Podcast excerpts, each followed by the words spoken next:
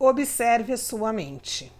Essa proposta pode a princípio parecer estranha, pois você pode pensar: eu sou a minha mente, como vou observá-la?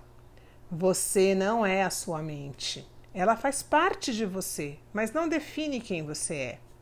A mente é um instrumento sagrado para ser usado por você e não para você ser usado por ela.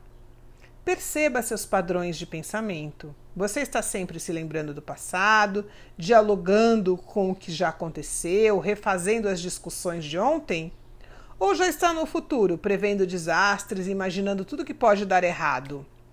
Estar com a mente no passado gera depressão e no futuro causa ansiedade.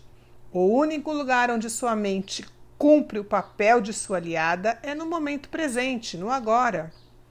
Nossa mente é poderosa. Pensamentos são energias, mensagens que enviamos e que não ficam sem respostas, não. Isso é lei da atração, onde semelhante atrai semelhante. Você pode mudar toda a sua história nesse exato momento, observando e modificando o padrão de seus pensamentos. Assim, poderá atrair tudo aquilo que deseja para a construção da vida que sempre sonhou. Pergunte-se: uso a minha mente a meu favor?